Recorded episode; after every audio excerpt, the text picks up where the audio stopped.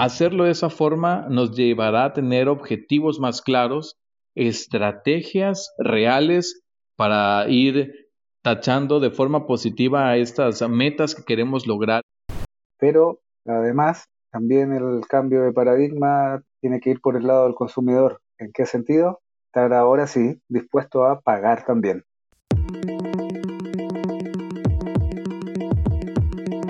Trae tu café y relájate. Estás en tu espacio. Estás en ABC del Barista. Bienvenidos baristas indomables de la barra.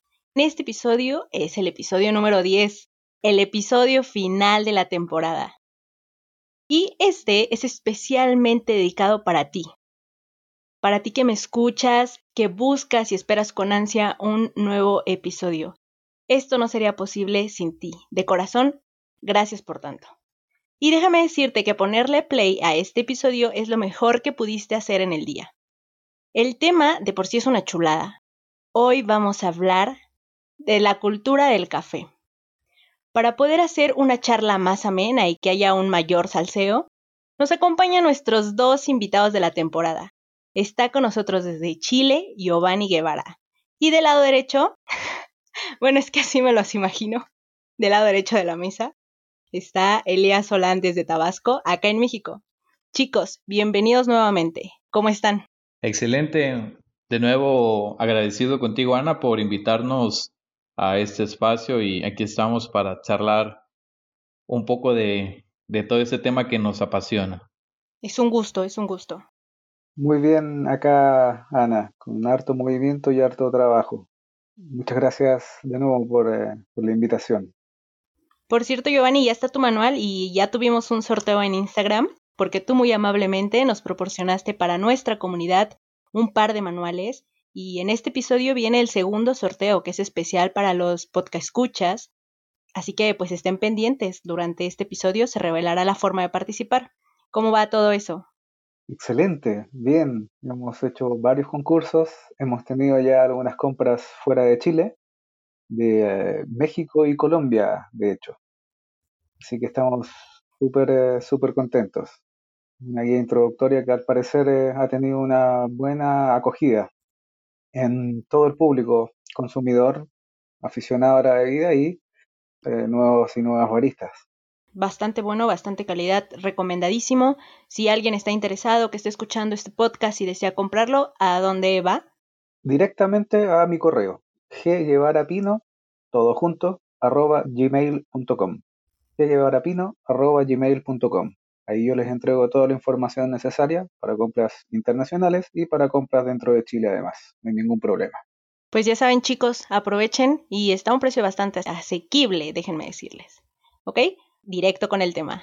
Me gustaría empezar con definir a qué nos referimos cuando hablamos de cultura del café. Bueno, pues cuando hablamos de cultura del café, en general, pues sabemos que la cultura eh, son prácticas que se llevan en una sociedad y que revelan el porqué de muchas cosas, ¿no? Entonces, en la cultura del café pasa lo mismo. Sabemos que el café ha formado parte de toda la cultura del mundo, ha estado presente en todo el mundo y ha marcado pautas en sus formas de preparación y en distintos orígenes. Entonces la cultura del café está hecha para explicar el porqué de los procesos tanto de preparación y en cómo se beneficia incluso cada una de las ramas. Estoy totalmente de acuerdo, definitivamente. La cultura como concepto es muy difícil de definir, es súper amplia, eh, pero creo que podríamos acercarnos un poco eh, justamente con la idea de esta cosmovisión o la manera que tienen eh, los consumidores, caficultores, tostadores de verle, ver las, las cosas en esta cuestión. Y por lo tanto hay muchas aristas. La cultura del café, por ejemplo, puede diferir entre país y país. Y en el caso de los países productores, la cultura del café está compuesta desde todas las prácticas en finca, pasando por los trabajos de los tostadores hasta, por supuesto, toda la, historia y, tradición de, consumo, en el caso del eslabón final. En el caso de países consumidores, la cultura del café está, claro, un poquito más acotada, menos aristas probablemente que, investigar, pero en el caso de Chile, por ejemplo, la cultura del café es principalmente tueste y consumo. Ahora último, enseñanza, educación. Sí, por ejemplo, considerando países como México y hay algunos países que ya están apenas avanzando, adentrándose, los países europeos que están mucho más avanzados en cultura del café y hay algunos que pues en pañales vamos, pero vamos, eso es lo importante.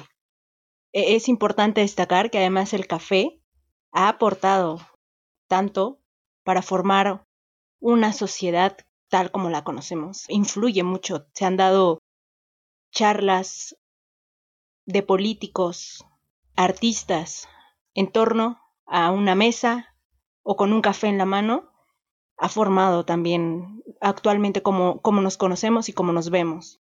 Sí, por supuesto. Yo creo que pienso que forma parte de, como mencionaba, de la historia de todo el mundo y, y a como dice Giovanni, varía de, dependiendo de en qué región nos encontremos, pero sin duda en lo que coincidimos todos es que el café ha aumentado de calidad, ya no es solo una bebida que ha acompañado eh, reuniones, que ya no acompaña ocasiones, sino que también ya forma parte eh, importante hasta del ritual de la vida diaria.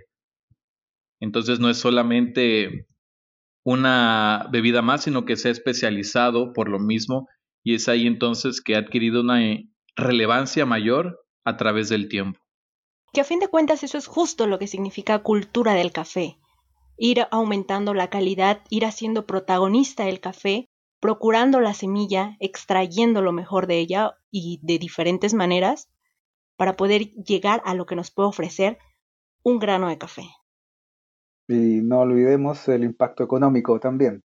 El café en países productores es fuente importantísima de ingresos para los países productores, para varios países productores, y en el caso de países consumidores, toda la industria que se ha desarrollado a través de las tostadorías y las cafeterías eh, también ha abierto una cantidad importante de fuentes de trabajo y también de a poco se están abriendo las brechas eh, con respecto a la formación académica, las escuelas y academias formalmente.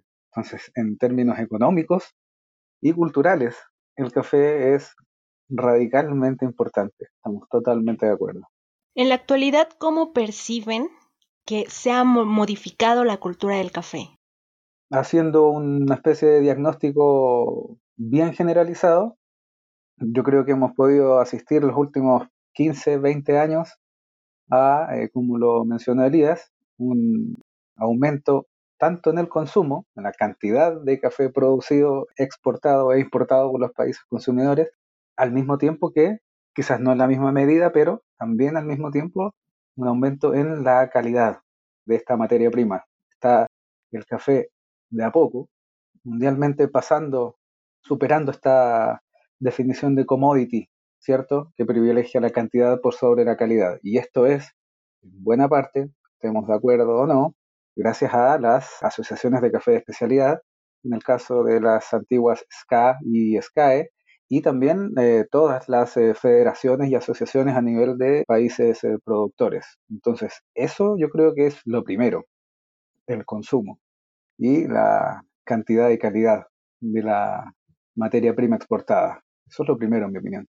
Exacto, además de que a conforme va avanzando no solamente que el consumidor quiera saber más de café, sino que en, en general se interesa más por saber de dónde proviene lo que compra y en este caso en alimentos lo que consume, lo que lleva incluso no solo al café, sino a otros productos a a especializarse, a ser más, más práctico con la recolección, en ese caso, de frutas, de verduras, en el sentido de hacerlos más orgánicos y el caso está en que ir mejorando la calidad cada vez más de lo que se está consumiendo porque el público en general así lo está pidiendo. Y entonces el café no es una excepción, sino que igual entra esa parte de mejorar todos los procesos, tanto desde la parte de la recolección, porque eh, la cultura no solo nos abarca a nosotros consumidores, sino incluso a toda la cadena productiva que trabajamos. Se ha mejorado calidad en cultivos, se ha mejorado la calidad de capacitación de, de los trabajadores del campo, que sin ellos que hacen este gran esfuerzo no podríamos tener o degustar de todo esto que tenemos. Y entonces ellos también están mejorando esa parte a raíz de que la cultura va aumentando, el público va pidiendo, los consumidores piden más calidad y es entonces donde todos mejoramos. Entonces yo creo que en eso se va incrementando la cultura del café, que en todos nos vamos involucrando poco a poco y vamos queriendo mejorar y saber de dónde proviene incluso nuestra bebida. Sí, se está motivando a que los procesos de cultivo, de procesamiento en general, sean mucho más cuidadosos y además sean transparentes, que realmente sepamos de dónde viene, cómo se hace y para qué. Definitivamente. Y eso, además de estar eh, relacionado con esta búsqueda relativamente nueva del consumidor por un alimento más saludable y transparente, esto eventualmente también va a tener un impacto positivo en el primer eslabón en la cadena de producción del café, que es el caficultor. Condiciones de vida, eventualmente también, deberían comenzar a mejorar también. Esperemos, eso es lo que el objetivo también empezar a hacer tratos más directos y pues si hay mayor demanda de calidad, pues habrá que también mejorar la producción, aumentará la producción de calidad y haremos de lado poco a poco los cafés que no cumplen tanto esos estándares. Exactamente, cada vez más y mejor café, el café defectuoso, dañino para la salud, debería ir eventualmente también quedando fuera, pero además también el cambio de paradigma tiene que ir por el lado del consumidor. ¿En qué sentido? Estar ahora sí dispuesto a pagar también por un café de buena calidad.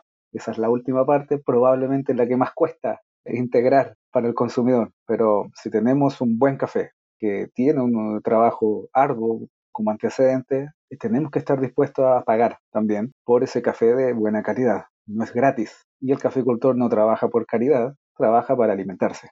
Híjole, es un tema bien importante, pero ah, es complicado, al menos acá en cuarentena. Sí, sí afectó un poco todo el avance que ya teníamos, al menos acá en México. Desde el 2010 había habido un incremento en el consumo del café fresco, del café en grano, y con la cuarentena se fue en pico hacia abajo de nuevo. Empezó el consumo de café soluble porque era más fácil de preparar y mucho más económico. También ha impactado la crisis económica. La economía está súper afectada ahorita. Entonces la gente está buscando, a pesar de que está en casa, con tiempo. Aparentemente podemos creer, porque también hay home office, pero ah, es que me duele porque creo que es un nicho que podíamos aprovechar ahí y todo lo que habíamos avanzado de nuevo se fue para abajo. El consumo del café soluble aumentó 53%. Así de grave está la cosa. Es realmente preocupante porque sabemos mayormente que quienes manejan café soluble eh, son marcas nacionales o internacionales que sinceramente no se preocupan tanto por la calidad, sino por ofrecer un sabor similar a lo que se podría decir que es café. Realmente a ellos no les interesa tanto el difundir la cultura de un buen café, sino realmente es más por las ventas y bueno, ya como lo dijo Giovanni, ¿no? ¿Qué es lo que provoca un café de mala calidad? Provocan hasta malestares, es dañino para nuestra salud porque ellos no se preocupan por ese estándar de calidad y quizás aunque ellos promocionen en sus comerciales que así es, la realidad es que nosotros conocemos a productores, ellos nos dicen, nos platican qué es lo que les compran. Nosotros sabemos el otro lado de la moneda, sabemos la verdad. Y eso es lo que nos toca a nosotros compartir. Compartir poco a poco, no dejar que esta circunstancia nos impide hacerlo, que es difícil, lo sé. Sin embargo, hay que adaptarnos nuevamente, como por ejemplo, felicito a Giovanni por pasar a, la parte digital su manual.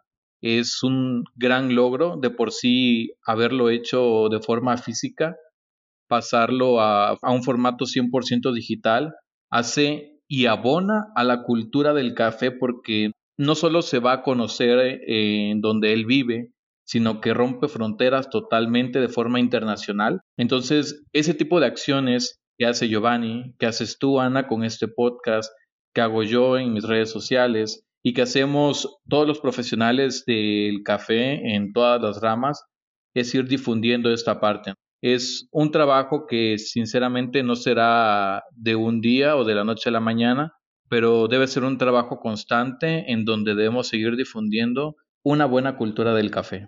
Estoy de acuerdo, Elías.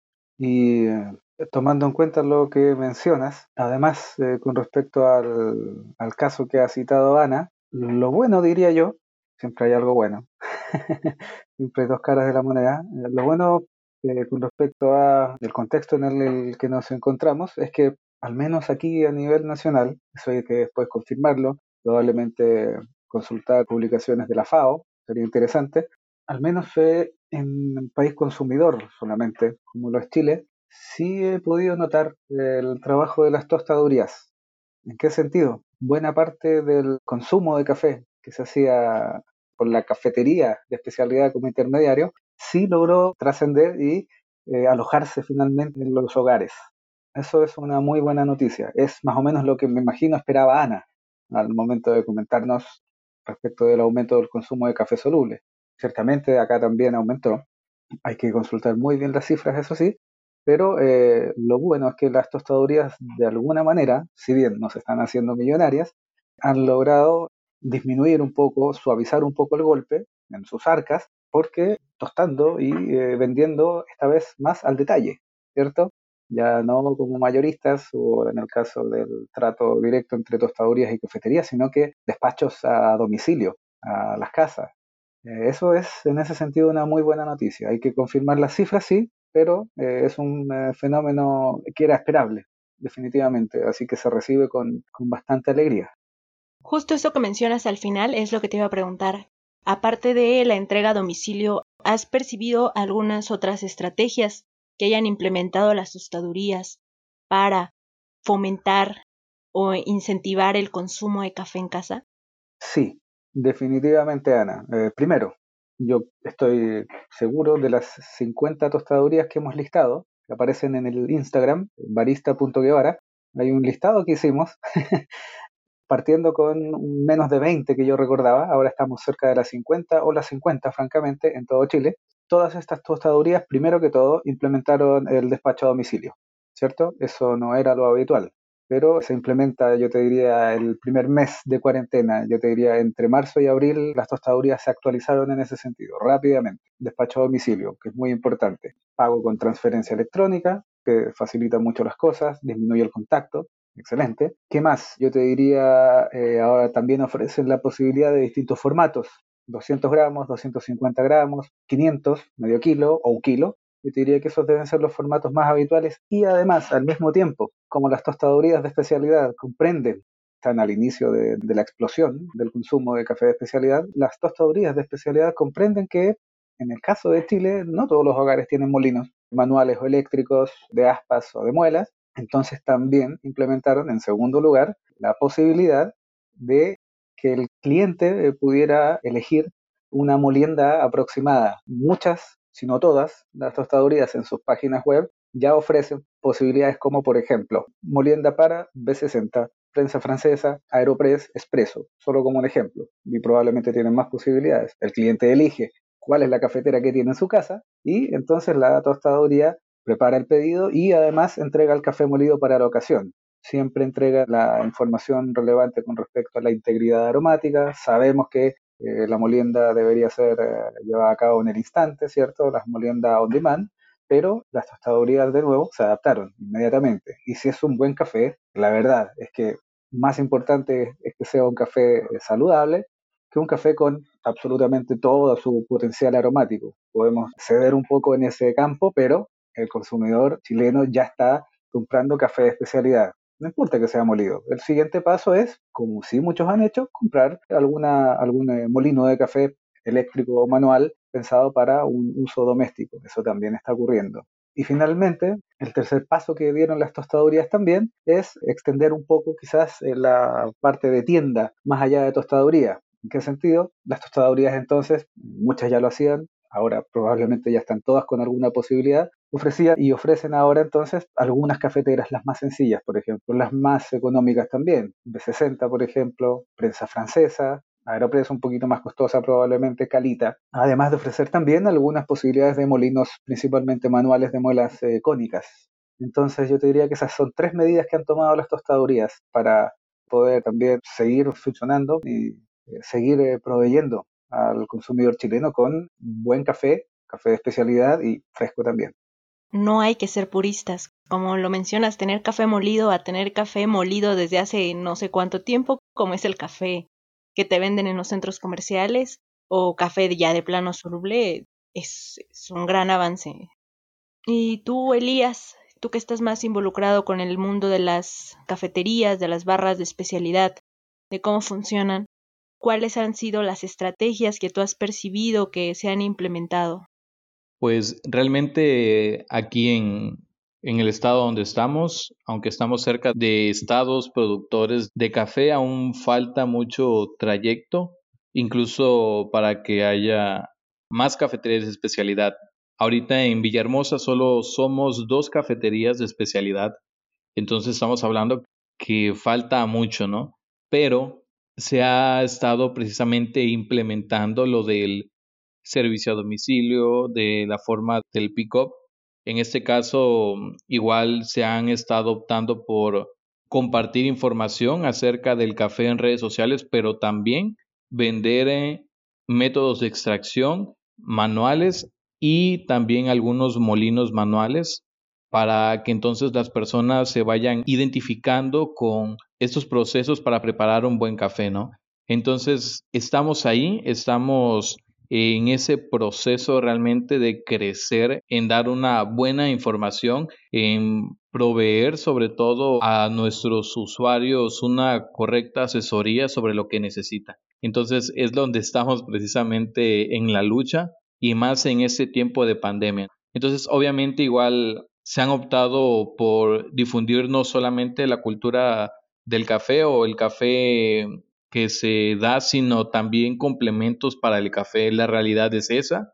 Hay que no solo promocionar el café, sino también de una u otra forma enganchar al, al usuario a que si no es a raíz del café, puede ser a raíz de otro producto que pueda conocer lo que se ofrece. Y realmente sí da resultado porque es una de las estrategias que se han estado utilizando ahora y pues realmente han dado resultados. Entonces, eh, si salen por un, en este caso con un, pastel, por ejemplo, salen igual con una bolsa de café especialidad premiado a nivel nacional.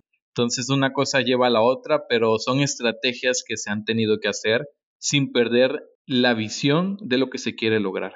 Allá en Tabasco, y como ustedes son la segunda barra de especialidad que se puso allá, en esa zona, supongo que te enfrentaste a una cultura del café, bueno, no sé, no me voy a hacer ideas, mejor tú dinos a qué tipo de cultura del café te enfrentaste. Pues realmente nos enfrentamos a una, había una cultura del café, pero del café comercial, ¿no? Entonces, un café que no estaba dedicado a la calidad de sus granos ni a la calidad del tostado. Entonces, no podrían imaginar incluso en la parte de la selección de la cereza, qué calidad estaríamos hablando. Entonces, nos enfrentamos a todo eso, pues obviamente es parte de la cultura de nuestro estado porque se empezó así y lo que nos tocó y nos sigue tocando hacer es difundir toda esta nueva información acerca del café de especialidad. Es difícil porque muchos estamos acostumbrados a, los, a lo que ya conocemos. Sinceramente, lo desconocido siempre nos va a dar miedo, ¿no? A mí me pasó cuando yo inicié en el mundo del café de especialidad. aunque yo estaba más dispuesto a, a aprender esto nuevo, sin duda fue un choque completamente cultural, así te lo digo, fue un choque completamente cultural, porque lo que yo conocía, por ejemplo, de cómo era un capuchino aquí, que te lo servían en una taza de cristal dividido en tres partes, eso acá era un capuchino y era como una ley. Entonces que vengan y me digan que un capuchino con un estándar internacional es de 6 onzas y no tiene que estar dividido, o sea que la división es lo de menos realmente, sino el sabor y la proporción. Entonces, claro que no solo me pasó a mí, sino a otras personas de otras cafeterías locales que estábamos ahí. Y claro que fue como, como un gran choque cultural realmente de, lo que conocíamos. No era nada cercano a un estándar internacional. Así como me pasó a mí, es entonces a lo que nos enfrentamos. Sin duda hay quienes lo aceptan, hay quienes son, cuando uno les comparte toda esta información, las personas que han asistido a nuestras catas de café, a las catas de público en general que hemos hecho antes de la pandemia, que han sido como de 100 personas, compartiendo la cultura del café, hasta incluso después de terminar la plática o del evento y llega la parte de degustar los cafés y platicar con los asistentes, se han acercado a mí y me han agradecido y me han preguntado y siguen con esa curiosidad porque saben que el café de especialidad es distinto, tiene un mejor sabor y sobre todo ofrece calidad y a ellos les llama la calidad. Y yo creo que a todos, ¿no? A todos los que compramos algo, a todos los que consumimos algo, queremos calidad y pues claro que siempre nos vamos a merecer lo mejor, ¿no? Entonces, esa es la lucha constante que tenemos que hacer, que nos estamos enfrentando, pero sin duda las personas han sido receptivas a todo esto y ha sido positivo, realmente. Sin embargo, claro que hay respuestas negativas. Ha habido personas que sinceramente piensan que esto, podríamos decirlo como si creyeran que el café especialidad no es real, pues, que el café sigue siendo solo un producto, no importando la calidad, porque la gente aún así lo va a consumir. Claro que nos hemos enfrentado a ese tipo de situaciones, pero son circunstancias y comentarios que nos pueden llegar a desanimar un poco, pero es más la motivación que nos dan para seguir difundiendo todo esto de forma correcta y con mayor impulso. Y es claro, en situaciones, por ejemplo, me han regresado un café porque me dicen que está frío y me piden un café hirviendo. Uno pues explica, trata de argumentar y hay gente que incluso te dice, no, hirviendo se toma el café, si no, no sabe. Y acá en México estamos muy acostumbrados, venimos de, tradiciones. El café significa acá costumbre, hábitos. Yo me atrevería a decir que la mayoría de los mexicanos no sale de casa si no se ha tomado un café o en el camino se compra un café. Un café de olla es común y venimos de ahí. Pues yo nací tomando café soluble, café de olla y poco a poco me fui adentrando, fui cambiando, fui entendiendo y saboreando, que es lo mejor de todo, el café de especialidad. Es difícil lograr un cambio en la cultura del consumo. Hay muchas prácticas y rituales que están profundamente arraigados. No podemos pedirle a una persona que durante 40, 50 años ha consumido su café caliente y amargo, esperar que cambie de un instante a otro solo porque nosotros se lo pedimos. Sería de una inocencia muy grande de parte nuestra creer que va a ocurrir así.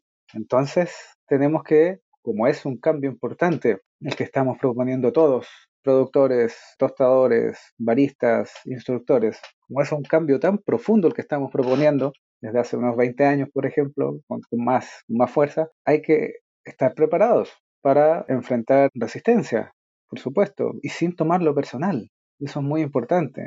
Cuando te han devuelto una taza, por ejemplo, Ana, a mí me la han devuelto muchas veces, no sé a ti, Elías, un montón de veces. no hay que tomarlo personal, claro, no, nunca es personal. Tenemos que recordar y ponernos en el lugar del consumidor, ¿cierto? Desarrollar empatía. Si no la tenemos, vamos a tener que desarrollarla y comprender que esto toma tiempo. Hay que ah, preocuparse muy bien de entregar la información de buena manera y de manera oportuna, ¿cierto? No podemos esperar que en el último instante el consumidor comprenda que su bebida no va a estar caliente como se la tomaba antes, pero si esta información está eh, entregada en otro momento, desplegada de otra manera, con dibujos, con, la carta adecuadamente diseñada, etcétera, etcétera, hay muchas maneras de hacerlo, ahí, ahí el, cambio probablemente se va a poder también eh, asimilar de mejor manera, con un poquito más de tiempo. Entonces hay que hacerlo con, con mucho cuidado y no preocuparse. El impacto a veces es muy fuerte o el trabajo nosotros no lo llevamos a cabo de manera adecuada y podemos enfrentarnos a un resultado negativo, pero jamás, jamás tomarlo personal y, por supuesto, aprender de los errores y mejorar. ¿Hay algún otro aspecto que consideren que sea importante considerar de la cultura del café en la actualidad, ya sea en la actualidad actualidad o en la actualidad pandémica que vivimos? Yo puedo hablar por los últimos eslabones. Yo creo que quizás Elías podría profundizar un poco más, quizás en los primeros, pero al menos en servicio hemos tenido que mejorar muchas prácticas.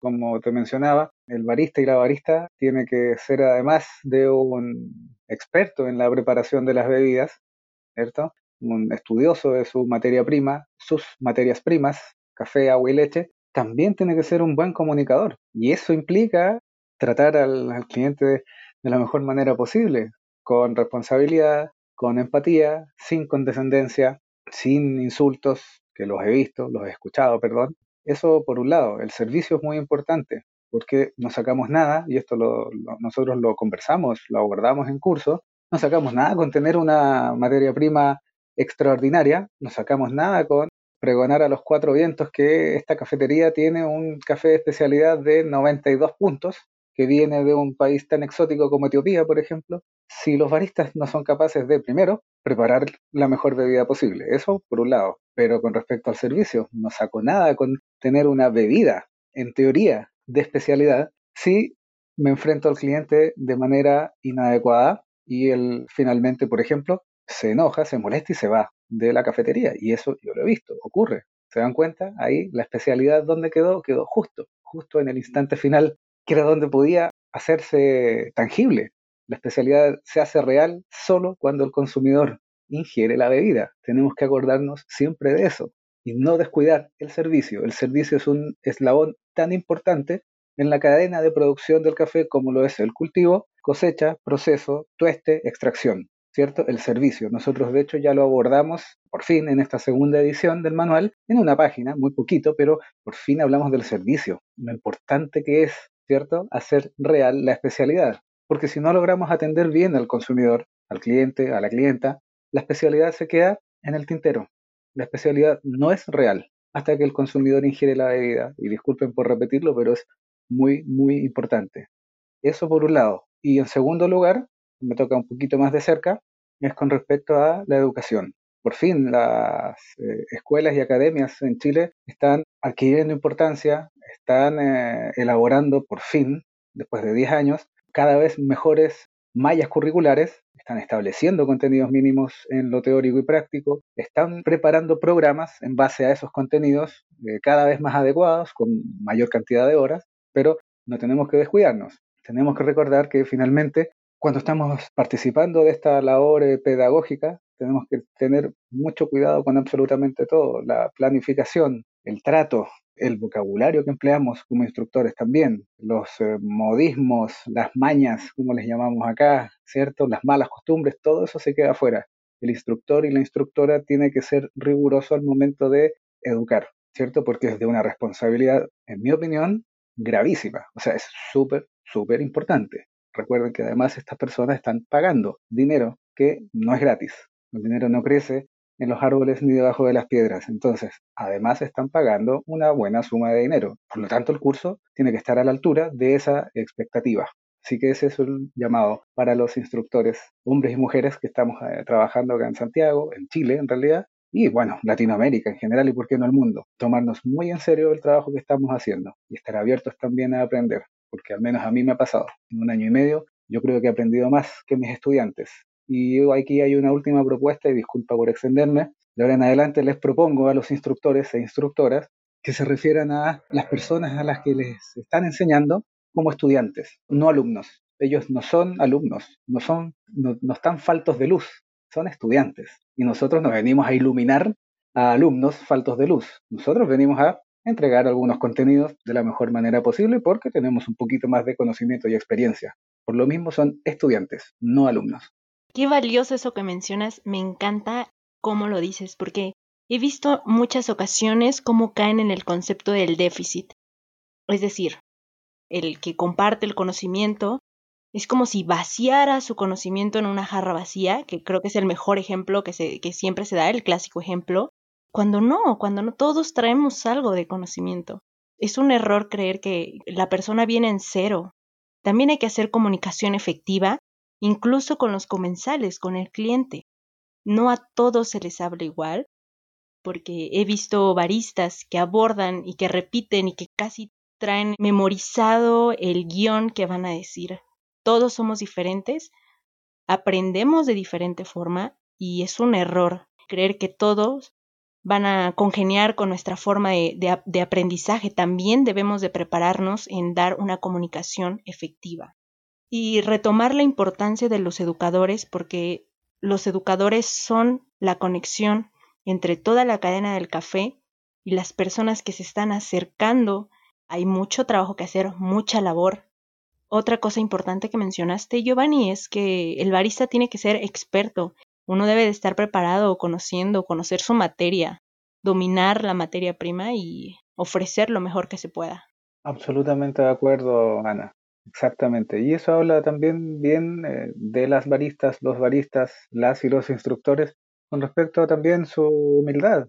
Yo creo que está muy bien aproximarse con humildad al cliente, a la clienta, a los estudiantes, porque como tú decías, nadie parte de cero y, todos, todos desde sus propios mundos, sus propias experiencias tienen mucho que entregarnos a los baristas, las baristas, los y las instructoras. Estoy totalmente de acuerdo contigo, Ana. Un trabajo arduo. Pausa.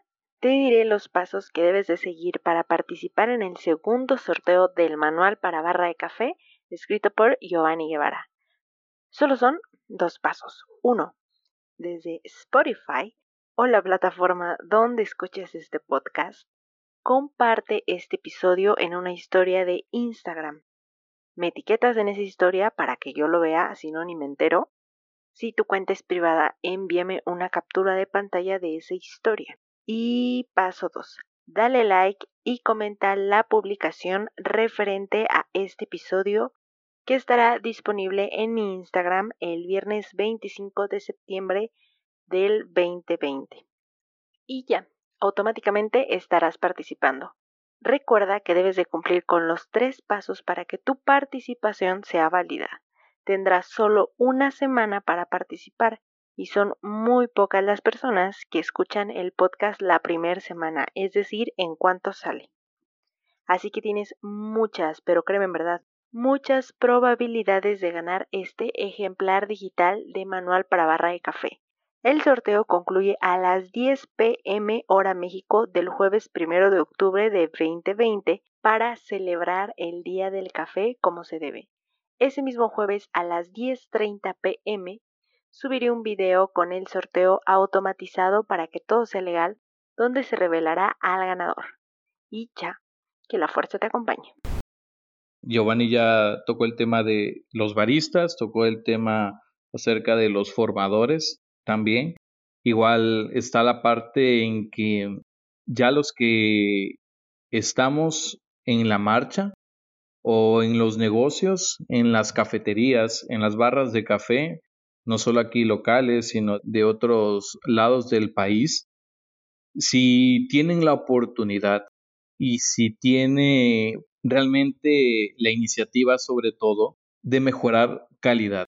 Siempre lo importante en ese caso del negocio siempre es ir mejorando la calidad de lo que ya se tiene, no estar en un estado de conformidad, porque si no llegarán nuevas tendencias y el café de especialidad es un modelo de negocio que está entrando cada vez más fuerte y si no se actualiza, en este caso los negocios que lleven años, si no se han actualizado, puede pasar de todo, como puede haber quienes puedan seguir en su trabajo, a quienes pueden irse rezagando, ¿no? Pero lo importante es ir mejorando la calidad de lo que se tiene y en este caso de la materia prima que se maneja, que es el café. Entonces es importante no caer en ese estado de conformidad. Y uno de esos casos que incluso yo lo vi en el concurso que iba a haber antes de la pandemia aquí de método versus método, nos llegó un joven precisamente que era de otro estado, que ya había estado trabajando en, en una cafetería que lleva años. Él es propietario, también es una empresa familiar.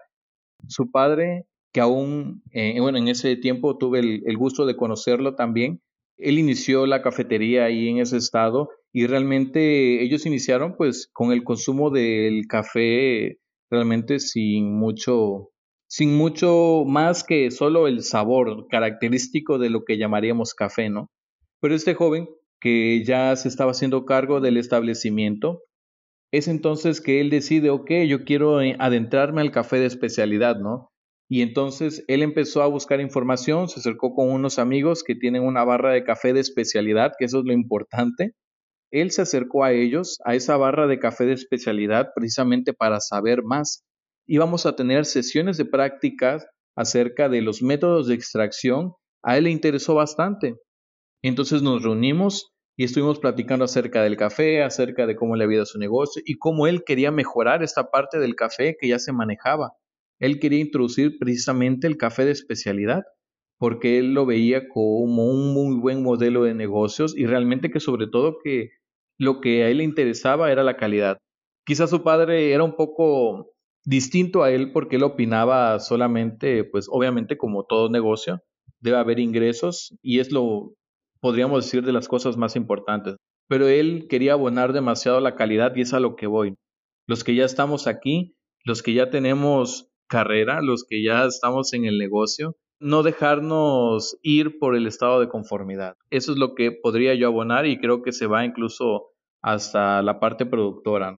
Ese ejemplo que nos diste es redundante, pero ejemplifica bien la situación de cómo hay un interés genuino y he visto casos de gente que le apena. En el episodio que grabé con Giovanni hablábamos de una situación similar. Gente que se avergüenza y que incluso se disculpa por consumir café soluble, café del Oxxo, cuando no hay por qué. No hay que ser tan así, hay que ser humildes, hay que ser comprensivos. Y para eso son estos espacios, para que haya una mayor difusión, divulgación es la palabra correcta del café, ganamos todos fomentando la cultura del café.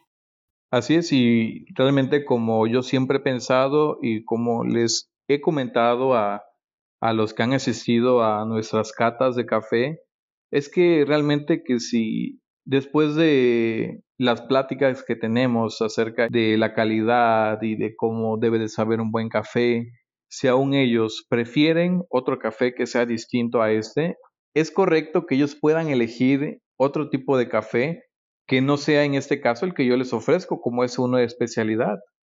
Porque el mejor café es sinceramente al que a uno le gusta.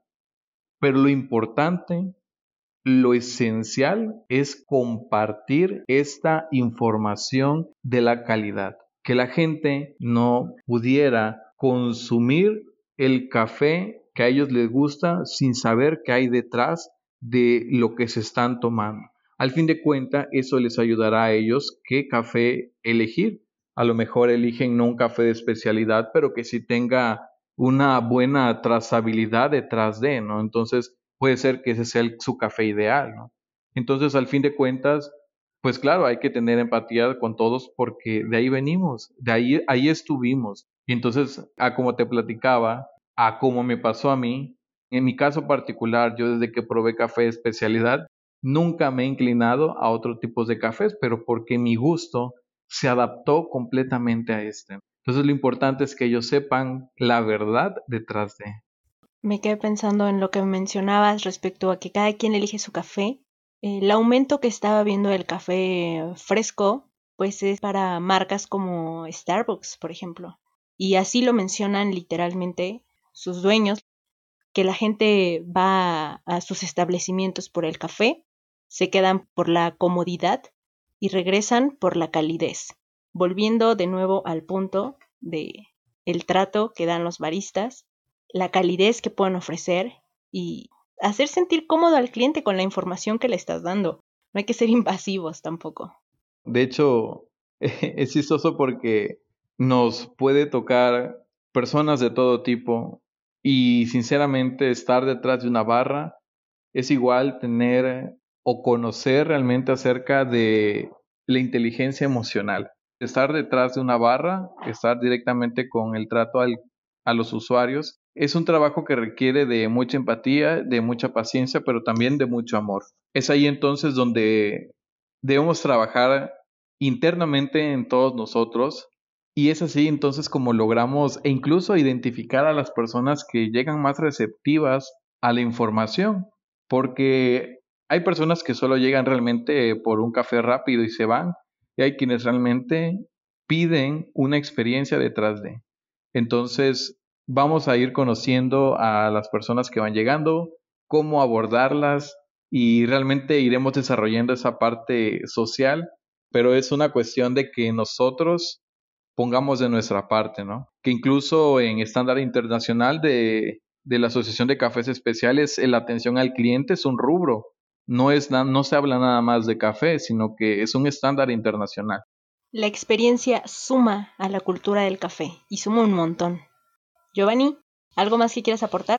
Me parece súper pertinente lo que menciona Elías, lo que mencionas tú. Yo creo que estamos bien. Es al final de la cadena de producción donde tenemos que pulir estos, estos aspectos. No somos mesías, no venimos a evangelizar, ni a difundir la palabra del café. Tenemos que recordar que esto es un alimento, primero que todo. Tenemos que recordar que el café de especialidad no representa más allá del 5% y probablemente mucho menos de lo que se consume de café en el mundo. Ya tenemos que aterrizarnos un poquito, ¿cierto? Hay veces que muchas redes sociales, algunos buenos resultados por un par de meses nos, nos pueden nublar un poco el juicio y hacernos olvidar finalmente lo que es importante. Si es un alimento, en mi opinión, lo importante, lo que no es negociable, lo que tiene que ser prioridad es la salud del consumidor primero. Tenemos que asegurarnos de que entreguemos una bebida inocua, que no haga daño en ningún sentido al consumidor.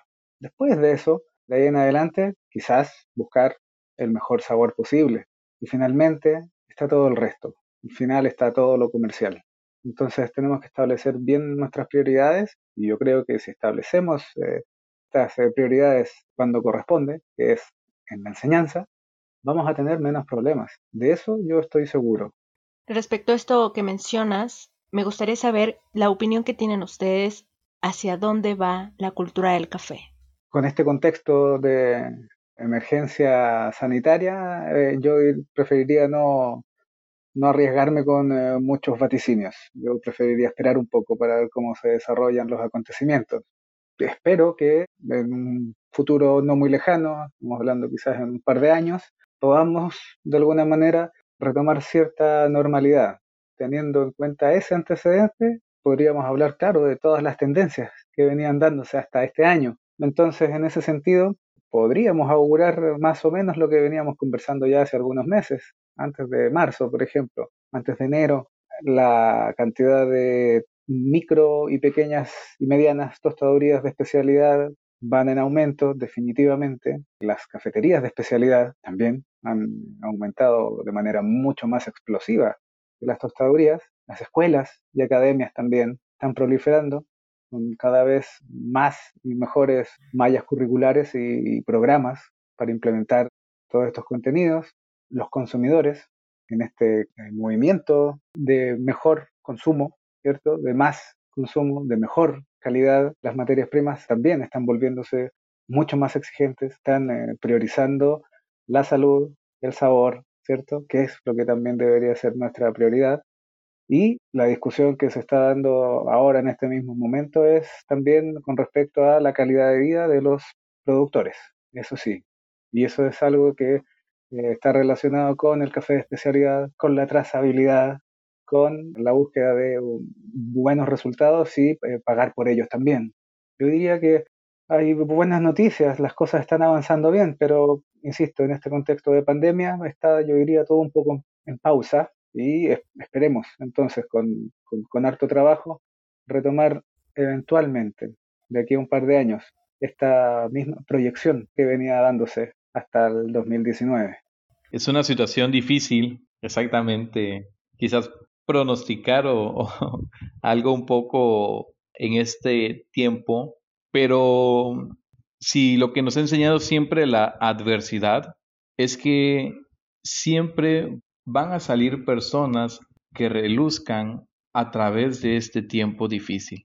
Quizás es un impedimento temporal, pero hay personas y habrá personas que realmente puedan seguir difundiendo la cultura del café como lo estamos haciendo porque parte de hacerlo es platicarlo de forma abierta como lo hacemos, de forma gratuita también, para aquellas personas que precisamente en este tiempo es muy difícil, pues, incluso en materia económica, ¿no? Y esos granitos que vamos abonando, que hemos abonado, suman a la cultura del café. Esto que estamos haciendo, lo que estamos compartiendo, puede desencadenar en alguien más compartir la cultura del café en su localidad, con sus amigos, en otra plataforma, en videos, y es ahí entonces donde va haciendo un efecto dominó.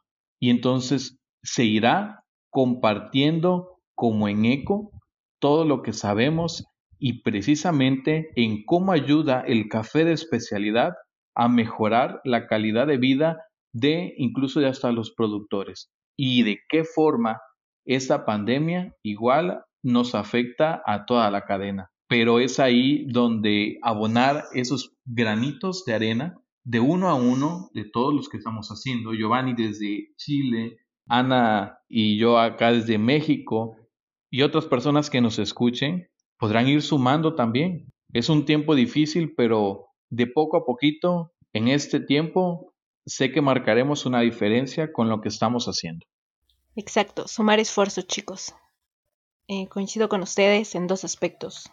Bueno, en general de todo lo que dijeron, coincido con ustedes, pero específicamente en dos. El primero es que hay un exceso de incertidumbre. Está complejo hacer un análisis, una proyección ahorita. Y en lo segundo es retomar, una vez que pase la contingencia, las proyecciones que traíamos en el mercado del café, en el consumo del café, que continúen y que aumenten. Pues confío y me entusiasma pensar en que las personas que pudieron encontrarse con el café de especialidad buscaron la forma de preparar las bebidas que salían a buscar cuando estuvieron cerradas las cafeterías, que continúen con ese placer, con esa motivación y que sigan buscando café de especialidad y café de calidad. Sé que ya hemos mencionado a lo largo de nuestra charla algunos puntos, algunos aspectos, pero me gustaría que enfatizáramos, que puntualizáramos en cómo los baristas, los comunicadores, los especialistas, los educadores del café podemos fomentar la cultura del café.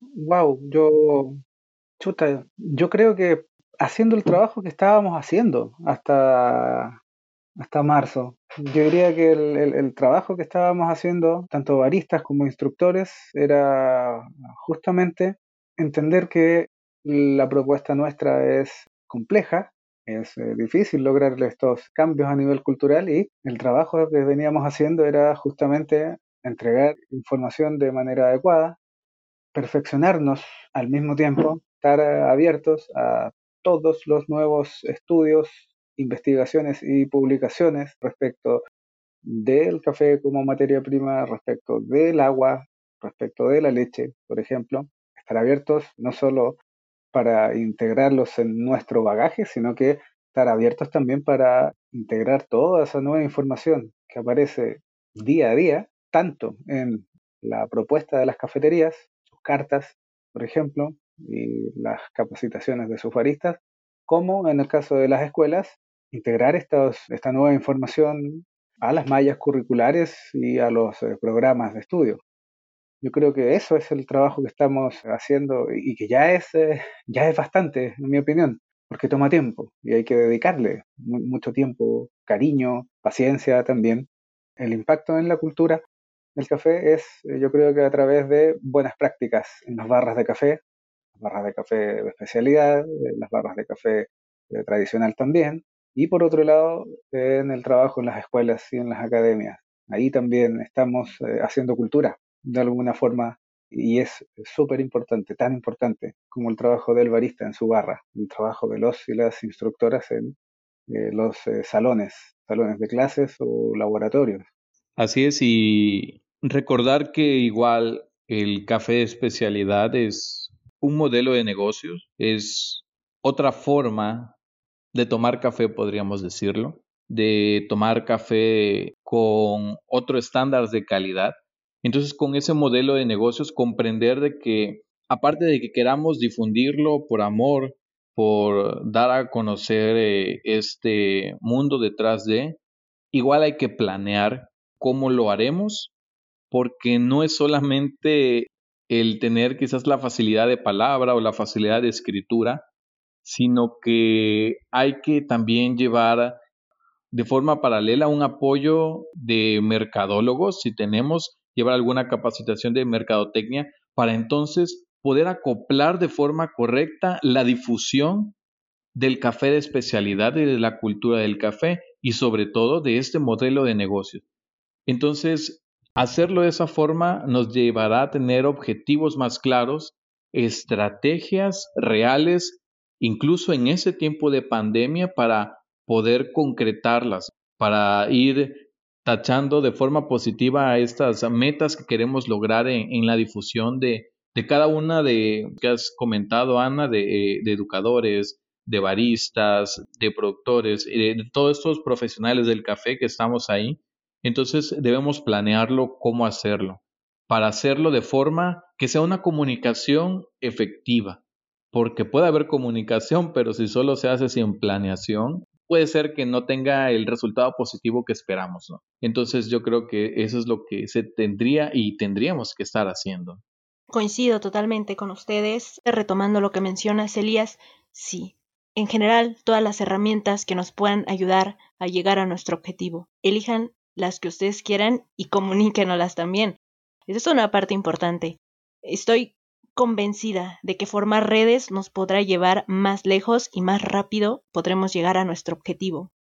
Y también no menosprecien los pequeños logros, por ejemplo, empezar compartiendo con la familia, compartiendo con amigos la cultura del café, creo que puede generar un gran impacto. Hagámoslo. Coincido totalmente contigo porque difundir la cultura del café con nuestros conocidos, con nuestros familiares, es el primer paso para darlo a conocer incluso a personas que no conocemos. Si rompemos esa barrera, precisamente ese impedimento incluso hasta propio de, quizás de, de pena o, o de compartirles un poco más a ellos, podemos lograr mentalmente eh, romper esa barrera de, de tener esa pena de no querer compartir a alguien más. Y sí, obviamente nos van a tachar quizás de que, oye, tú haces el café siempre, entonces tú qué sabes. Pero oye, a mí me da mucha risa porque, porque me lo hacen. Y aunque es entre broma y broma, realmente yo sé que ellos saben y aprecian porque me lo han dicho que el café que yo hago sabe muy bien. Y entonces saben que hay algo que yo hago, entonces yo se los comparto de una forma más digerible también para que ellos podamos platicarlo, ¿no? Y aún así, aunque ellos lo hacen en ese proceso de aprender, aún así siguen confiando en que dejarme a mí el café o hacer el café es una muy buena opción. Es gracioso, es algo de la vida diaria, pero creo que abona mucho.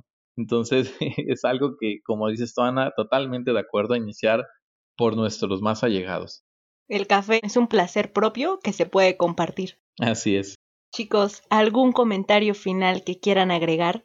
Bueno, aunque sea un poco autorreferente, yo creo que sería súper bueno que valoráramos el momento y el lugar en el que nos encontramos. Yo creo que tú, Ana, a través de ABC del Barista, a través de este podcast, también estás ayudando de manera enorme a la eh, difusión, difusión de estos de estos conocimientos, de esta cultura del café. Es súper, súper importante lo que estás haciendo tú acá. Es excelente. Y hay que aprovechar, por supuesto, estas eh, nuevas plataformas. Hace unos 10 años atrás probablemente no era una posibilidad, pero ahora tú, tus colegas también, están haciendo muy buen trabajo. La cultura la hacemos todos.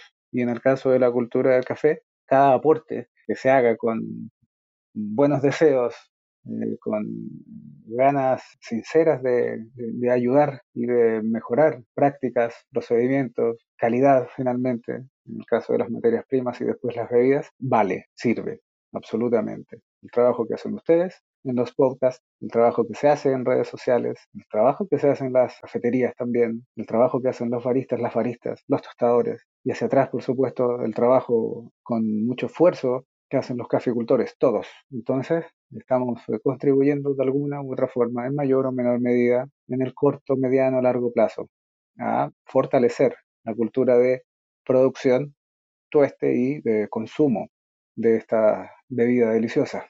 Y yo podría abonar en esta última parte que esta situación actual de pandemia no nos impida seguir compartiendo lo que sabemos que sea un gran referente para romper esas barreras, para que compartamos no solo de forma local, sino nacional e internacional, ¿no? Entonces, yo creo que en tiempos de conflicto siempre habrá una luz que, que nos ayude a, a relucir. Es solo un obstáculo temporal y pues sigamos adelante, sigamos planeando, sigamos difundiendo en, todas las formas que podamos. Fomentar la cultura del café es un bien para todos. Muchísimas gracias por la charla, chicos. Fue extraordinaria, el tiempo se me pasó volando. Mucho éxito en sus proyectos. A ti, Giovanni, muchas ventas en el manual. A ti, Elías, muchas ventas también allá en tu cafetería. Que se consoliden todos tus proyectos que tienes. Y ustedes, espero que hayan disfrutado este episodio tanto como nosotros. Muchas gracias, Ana, por el espacio por eh, la rigurosidad y por el eh, profesionalismo. Les mando un abrazo a, todos, a Ana, a Elías, a todos quienes nos escuchan en cualquier parte del mundo.